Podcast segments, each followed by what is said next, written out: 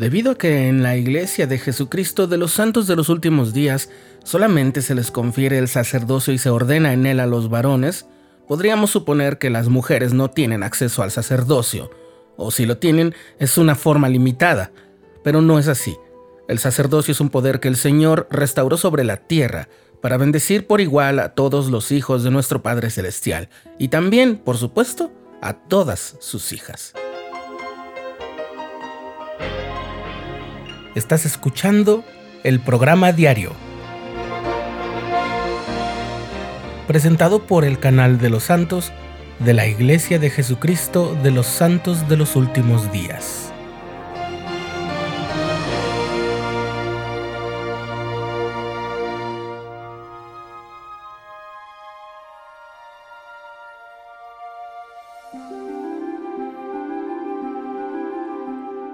Durante la Conferencia General de octubre de 2019, el presidente Russell M. Nelson explicó en la sesión general de mujeres sus reflexiones acerca de cómo la restauración del sacerdocio es tan relevante para las mujeres como lo es para cualquier hombre. Debido a que el sacerdocio de Melquisedec ha sido restaurado, dijo el presidente Nelson, tanto las mujeres como los hombres que guardan sus convenios tienen acceso a todas las bendiciones espirituales de la iglesia. O bien podríamos decir a todos los tesoros espirituales que el Señor tiene para sus hijos. Explicó que toda mujer y todo hombre que hace convenios con Dios mediante las ordenanzas del sacerdocio y los guarda, tiene acceso directo al poder de Dios. Por ejemplo, quienes han sido investidos en el templo reciben un don de poder de ese mismo poder que es el sacerdocio, y luego lo reafirma con estas palabras. Los cielos están abiertos de igual manera para las mujeres que han sido investidas con el poder de Dios como para los hombres que son poseedores de dicho sacerdocio. Ruego que esa verdad se grabe en el corazón de cada una de ustedes, porque les cambiará la vida. Y entonces el presidente Nelson da esta declaración que es más contundente aún. Hermanas, ustedes tienen el derecho a recurrir libremente al poder del sacerdocio para ayudar a su familia y a otros seres queridos.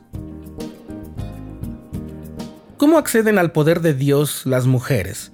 En realidad, del mismo modo que los hombres, dado que el poder del sacerdocio es algo que se logra mediante la dignidad y la guía del espíritu. Como dice la sección 25 de Doctrina y Convenios, es necesario abandonar muchas de las cosas de este mundo, su contención, tentaciones tan difundidas y filosofías falsas, todo eso que desgasta, distrae y menoscaba el acceso al poder, tanto para las mujeres como para los hombres. Nadie debe minimizar o negar la capacidad de las mujeres de invocar el poder de Dios. El presidente Nelson dijo que el adversario desea que duden de ustedes mismas y que no comprendan que cada vez que sirven y adoran dignamente en el templo, salen armadas con el poder de Dios y con sus ángeles que las guardan. También mencionó que algunos obstáculos pueden ser el resultado del mal comportamiento de otra persona. Dijo, me entristece pensar que alguna de ustedes se haya sentido excluida o que un líder del sacerdocio no le haya creído o que haya sido víctima de abuso o traición por parte de su esposo, su padre o un supuesto amigo. Siento profundo dolor por el hecho de que alguna de ustedes se haya sentido marginada, insultada o juzgada erróneamente. Tales ofensas no tienen lugar en el reino de Dios.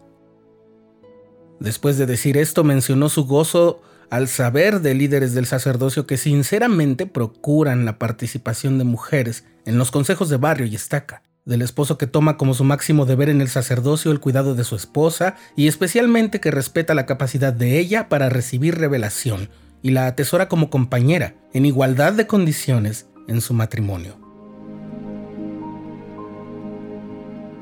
Sobre los llamamientos de liderazgo y el sacerdocio como autoridad de Dios, el presidente Nelson explicó que cuando se aparta a una mujer a un llamamiento bajo la dirección de alguien que posee las llaves del sacerdocio como su obispo o presidente destaca, se le otorga la autoridad del sacerdocio para desempeñar ese llamamiento.